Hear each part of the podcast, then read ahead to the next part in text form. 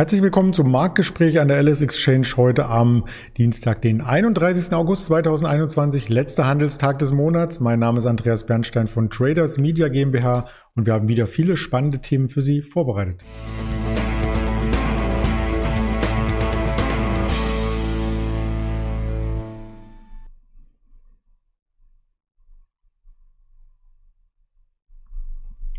Wir möchten auf den Markt schauen und in dem Ticker sehen Sie bereits der DAX auf dem Weg zur 16.000 und mit dem anderen Auge sehe ich, die 16.000 ist auch schon gerade erreicht worden. Also viel Volatilität heute und das hat uns auch der Daniel Saurens in der Vorwoche versprochen, mit Volatilität hier einzureiten. Versprechen soll man halten. Vielen Dank dafür. Hallo Daniel. Immer gerne, immer gern zu 16.000. Sehr schön. Wenn man sich den Tagesverlauf heute anschaut, so ist es ein Vielfaches an Bandbreite, die wir gestern gesehen hatten. Gestern dachte ich, gibt es denn überhaupt Feiertage auf der ganzen Welt? Und der DAX hat null Impulse, 40 Punkte zwischen Hoch und Tief. Da schläft man als Trader ja fast schon ein.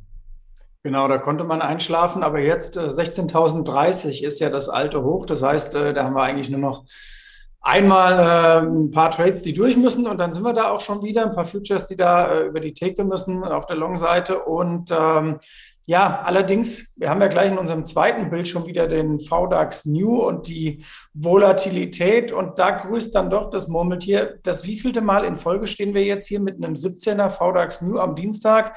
Äh, ich glaube, das ist eine längere Gewinnserie als Bayern in manchen Saisons hinlegt. Also äh, das ist schon unglaublich. Wir sind wieder an dem Punkt angekommen und äh, erfahrene Börsianer wissen ja, dann wird die Luft nach oben wieder ein klein bisschen dünner und man muss äh, sich wieder ein bisschen zurücknehmen. Wäre auch ehrlich gesagt, wenn man Richtung USA guckt, ein bisschen logisch, weil wir gestern an der Nasdaq ja auch nochmal einen guten Schritt gemacht haben und äh, dort Aktien vorne standen, die so ein bisschen der Geldparkplatz für Großinvestoren sind. Wer gestern mal geguckt hat, wir hatten eine Apple ganz vorne, wir hatten eine Amazon ganz vorne, wir hatten Facebook ganz vorne. Ähm, und warum ist das der Fall? Weil die Notenbank ja letzte Woche gesagt hat, alles bleibt so schön, wie es ist. Erstmal, ähm, wenn man das mal ganz so umreißen möchte. Und dann hast du viel Geld, das am Markt ist und das muss irgendwo geparkt werden. Und aufgrund der großen Liquidität, die diese Titel eben äh, geben, sind Investoren dann gestern an der Nasdaq zum Beispiel in Apple, Facebook, Amazon reingegangen, weil sie auf der anderen Seite wissen, wenn irgendwann mal was brennt, kommen wir da ganz schnell wieder raus. Und äh, das ist dann eben aber auch so ein Signal, viel, viel anderes fällt denen nicht ein. Das ist das Ding. Mhm. Und andere werden dann auch schnell wieder abgestraft, wenn mal die Erwartungen nicht getroffen werden. Ich hatte heute Morgen darüber berichtet, die Zoom äh, Video Communications nachbörslich 12 Prozent im Minus. Aber das ist ja auch kein Wert, der im DAX ist. Den DAX wollen wir uns auch noch mal mittelfristig ganz kurz anschauen. Das große Bild. Du sagtest es bereits. Es ist nur noch ein Katzensprung oder ein paar Futures entfernt. Das Allzeithoch, das sieht insgesamt aufwärts gerichtet gut aus. Und das bringt uns dazu auch einmal auf ein paar Aktien zu schauen, die volatil sind, weil der DAX oder die DAX-Aktien waren es eben nicht in den letzten Tagen. Und da sind einige Werte dabei, die ich auch noch nicht kannte. Wir beginnen mit, ich weiß nicht, ob ich es richtig ausspreche, ähm, Valneva oder wie sagt man dazu? Genau, das, ja, das passt schon. Das hast du schon ganz gut gemacht. Und äh, die Aktie hatten wir gestern früh bei uns äh, im Börsendienst. Es war schon zu sehen, dass die leicht ansprang am gestrigen Morgen und dann ging so richtig die Luzi ab ab nachmittags. Warum? Ähm, da geht es um einen Impfstoffhersteller. Die wollen Ende des Jahres parat damit sein, dass sie einen traditionellen Totimpfstoff haben, wie das ja so schön heißt. Also so wie wir Impfstoffe von früher kannten, nicht äh, mRNA, sondern äh, eben die traditionelle Methode. Und äh, da sagen viele Investoren, ah, das ist eine kleine äh, kleiner Konzern, vom Market Cap her zumindest, im äh, niedrigen Milliardenbereich. Und vor allem sagt man, nein, da könnte es schon ein Interesse geben, weil es gibt ja Impfskeptiker, die sagen, also impfen grundsätzlich ja, aber vielleicht nicht unbedingt mit dem neuen mRNA, weil das noch nicht so jahrelange Bewährung hat und so weiter.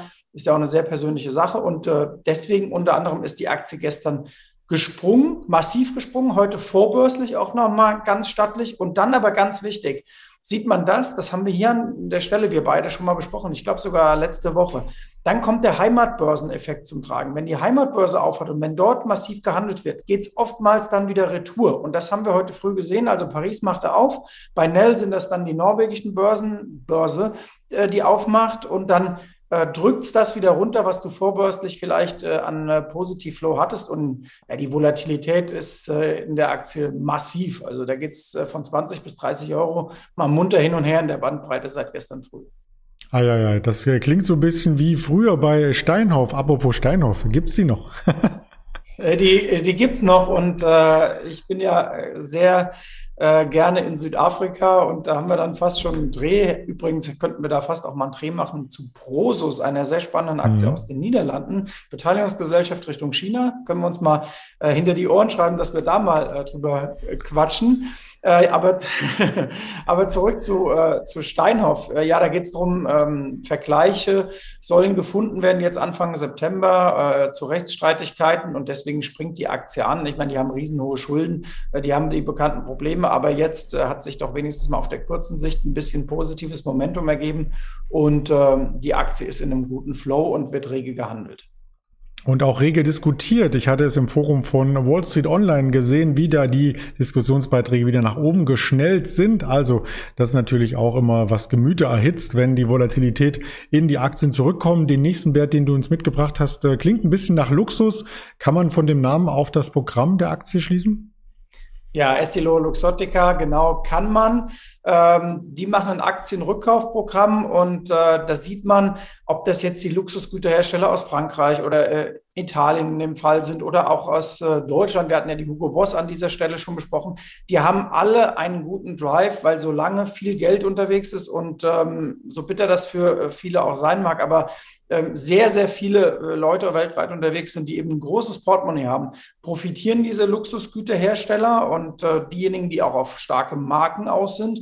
Und äh, ja, wer den Chart sieht, das Ding geht ähm, richtig schön nach oben. Also hat sich sehr gut bewährt in den letzten Jahren. Die Aktien sehen alle ähnlich aus. Du hast diesen äh, Dip ähm, nach unten im März 2020. Natürlich, weil die Unsicherheit groß war, auch äh, wie stark wird die Kaufkraft sein und wie werden auch Leute, die vormals gutes Geld hatten, gerade auch in Fernost, zuschlagen können. Und dann hat man gesehen, dass es gerade in China ja auch sehr viel schneller ging äh, mit dem Rebound wieder in der Wirtschaft und auch vor allen Dingen bei den hochpreisigen Produkten. Und davon profitieren die allesamt. Mhm. Jetzt haben wir drei Charts, die mehrheitlich nach oben gingen in jüngster Zeit. Da wird es mal auch äh, Zeit für diejenigen, die auf fallende Kurse spekulieren, ein Investment mitzubringen. Und da ist mir leider nur die Lufthansa heute eingefallen. ja, genau, die Lufthansa haben wir uns rausgesucht. Äh, der Chart sieht wirklich aus äh, wie der Chart des Grauens. Carsten Spohr hat jetzt gesagt, das wird ein kalter Winter. Ich glaube, er hat das im übertragenen Sinne erstmal gemeint, weil dem Flugzeug ist es relativ egal, ob es durch Kälte oder Wärme fliegt. Aber ähm, die Lufthansa hat eben das Problem durch die verschiedenen Varianten, Mutationen und ähm, die Dauer, die Corona eben nimmt, ähm, dass das Geschäft immer noch nicht ans Laufen kommt. Und er hat auch äh, sehr richtig gesagt, es war die erste Branche, die richtig in die Krise rein ist. Die Flugzeuge blieben am Boden. Und es wird die letzte sein, vielleicht mit Kinos und Konzertveranstaltern, die so richtig wieder rauskommen. Ähm, die Kapitalerhöhung schwebt über der Aktie, die, bei der man eigentlich jeden Tag erwartet, dass sie bekannt gegeben werden soll. Interessant aber jetzt für Antizykliker, die Aktie ist natürlich völlig ausgebombt. Das Sentiment ist ausgesprochen mies. Man geht aber immerhin auf äh, die Tiefskurse der letzten zwölf äh, Monate zu und damit auch auf die Mehrjahrestiefs. Und ähm, aus dem Finanzbereich der Lufthansa hörte man zuletzt, naja, vielleicht fällt die Kapitalerhöhung doch ein bisschen kleiner aus als geplant. Und äh, der Staat zieht sich ja auch teilweise schon wieder zurück, übrigens mit einem Gewinn, kann man auch mal sagen. Also mhm. es ist nicht alles Commerzbank für den Staat, sondern bei der Lufthansa ähm, hat es funktioniert. Und ähm, das sieht die Lufthansa natürlich gern. Ich glaube, wer die Lufthansa kaufen will, braucht einen langen Atmen, äh, Atem. Er kauft sich natürlich eine wie ich finde, immer noch starke Marke ein. Es gibt ja auch diesen ganzen Bereich des äh, Caterings und was die da alles haben, was noch vielleicht abgespalten werden könnte.